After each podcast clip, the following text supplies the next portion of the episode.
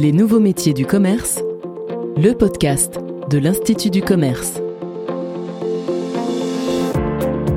Bonjour à tous, soyez les bienvenus pour ce deuxième numéro de votre podcast. Cette fois-ci, ça y est, nous entrons dans le vif du sujet. En effet, comme nous le disait Xavier Hua dans le premier épisode, nous allons partir à la découverte de ces nouveaux métiers, ces nouvelles fonctions du commerce. Et aujourd'hui, nous abordons les nouvelles méthodes RH. Pour cela, nous accueillons Jonathan Goldfarb. Bonjour Jonathan. Bonjour. Alors avant de démarrer cet entretien, une précision. Nous enregistrons dans des conditions un petit peu particulières, à distance et par téléphone. Épidémie de coronavirus oblige. Du coup, Jonathan, on a envie tout d'abord de vous demander euh, comment allez-vous? Écoutez, euh, je vais plutôt bien. Euh, c'est vrai que c'est un contexte un petit peu particulier, mais qui permet bah, à chacun de s'impliquer et faire sortir la solidarité au sein de l'enseigne. Donc euh, c'est un mal pour, pour un bien, mais voilà, on, essaye de parvenir à, assurer nos fonctions dans ce contexte-là. Hmm, bien, bah, ravi de vous savoir en tout cas plutôt en forme.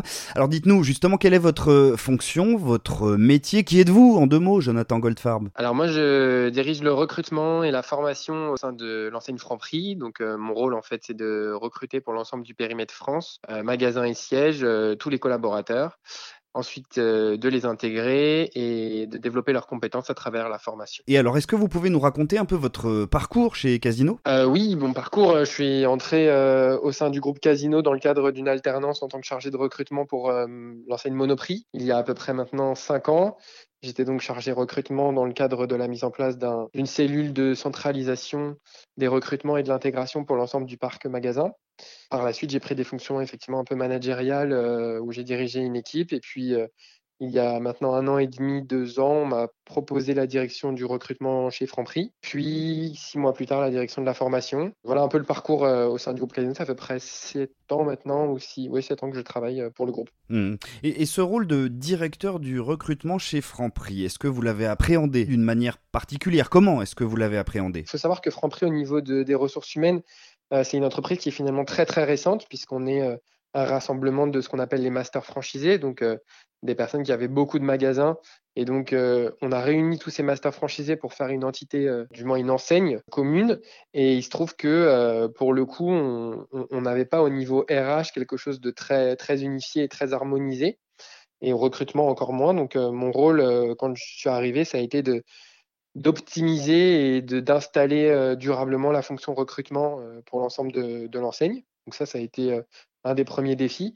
Et un des deuxièmes défis, ça a été de nous équiper grandement, tant en termes de digitalisation que, que d'innovation, afin de pouvoir répondre à l'ensemble des missions qu'on attendait de nous. Et cette euh, digitalisation dont vous parlez euh, au sein du service RH, quels en ont été les, grands jalons? Qu'est-ce que concrètement vous avez pu mettre en place? Déjà, quand je suis arrivé, on a mis en place un nouveau site carrière.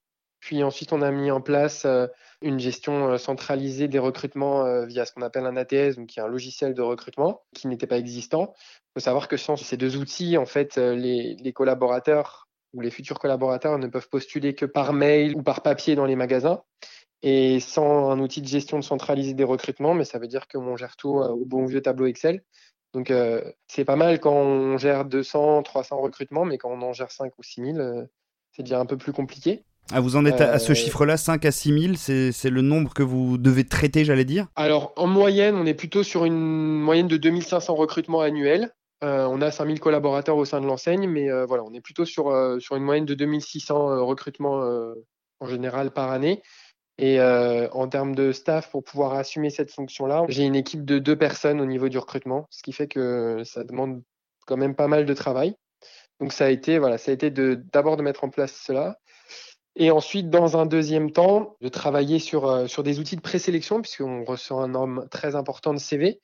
Euh, et donc, il faut, faut, effectivement les trier avec euh, toute la bienveillance et toute la, comment dire, l'objectivité qui est nécessaire dans notre fonction.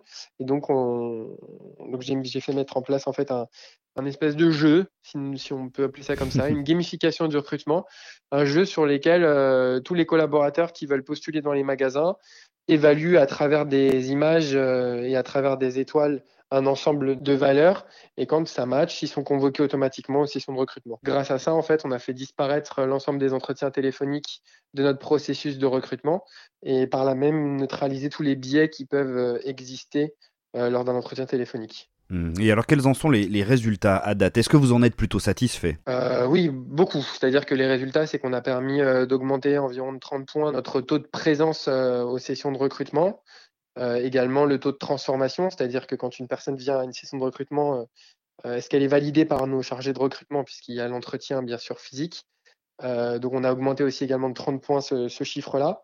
Et ça nous a permis aussi de concentrer notre activité sur des tâches à beaucoup plus forte valeur ajoutée humaine, euh, et plus faire office un peu de, comment dire de téléopérateur puisque le phoning dans le recrutement, le sourcing, euh, passer les anciens téléphoniques, c'est quand même une grosse partie et ça peut être chronophage et parfois un petit peu redondant.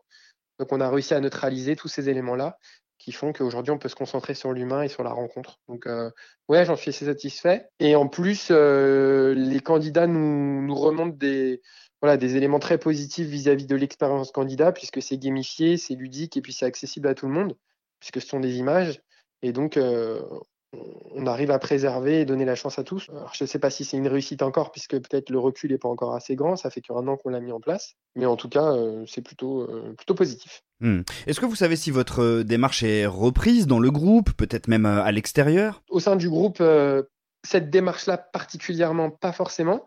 En revanche, effectivement, euh, le fait d'essayer d'innover, de gamifier est beaucoup reprise et, euh, ça m'arrive d'intervenir pour partager des bonnes pratiques avec euh, les, autres, les autres enseignes du groupe, notamment Monoprix, notamment parfois Casino aussi historique.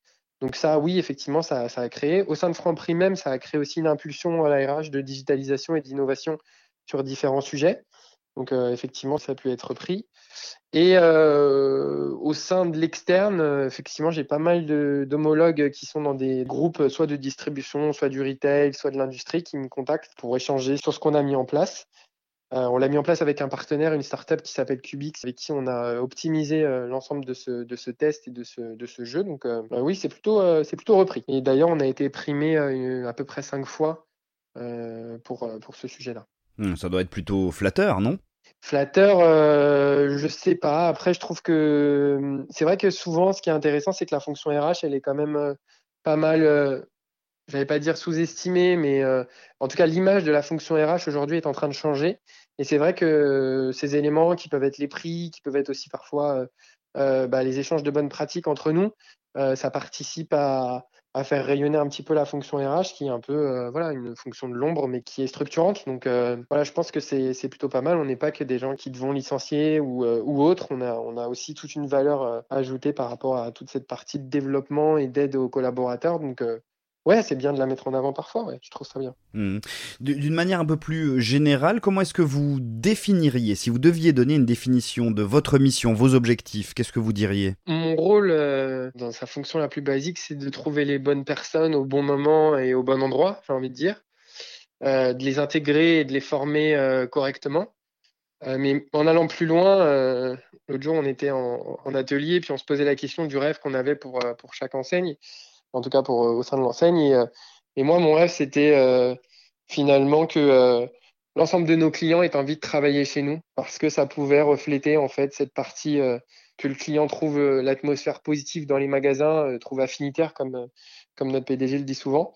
Et donc, bah, ce sera un pari qui sera assez réussi. Voilà. Hmm, bah en tout cas, c'est tout le mal qu'on vous souhaite. Un mot de conclusion peut-être, Jonathan? D'abord, merci de nous donner l'occasion de nous exprimer sur, sur ces sujets-là. Euh, et ensuite, euh, bah, Franprix, c'est une, une, vraiment une belle enseigne euh, qui, qui, qui, a vécu une vraie, un, vrai, un vrai bouleversement, une vraie transformation, euh, et qui, euh, et qui aujourd'hui essaye de donner chaque jour la chance à tous de venir travailler et venir pouvoir se, se restaurer, comme s'alimenter dans nos magasins. Et, et bien, on accueille tout le monde avec, avec plaisir, candidat comme client, et on essaye que ça soit le, de façon la plus positive et la plus affinitaire possible. Hmm. Eh bien, merci infiniment à vous, Jonathan, d'avoir pris le temps de participer à ce podcast une fois encore, réalisé dans des conditions particulières. Et puis, on vous souhaite une très bonne continuation. Merci beaucoup. À bientôt. Au revoir. Quant à nous, eh bien, nous nous retrouvons très prochainement pour un nouvel entretien. Notre prochain invité, ce sera Thomas Kiriako. Il travaille chez Danone en tant que, accrochez-vous, Alimentation Customer Director. Vous vous demandez ce que cela peut bien être? Eh bien, réponse dans le troisième épisode des nouveaux métiers du commerce. A très vite et d'ici là, prenez soin de vous.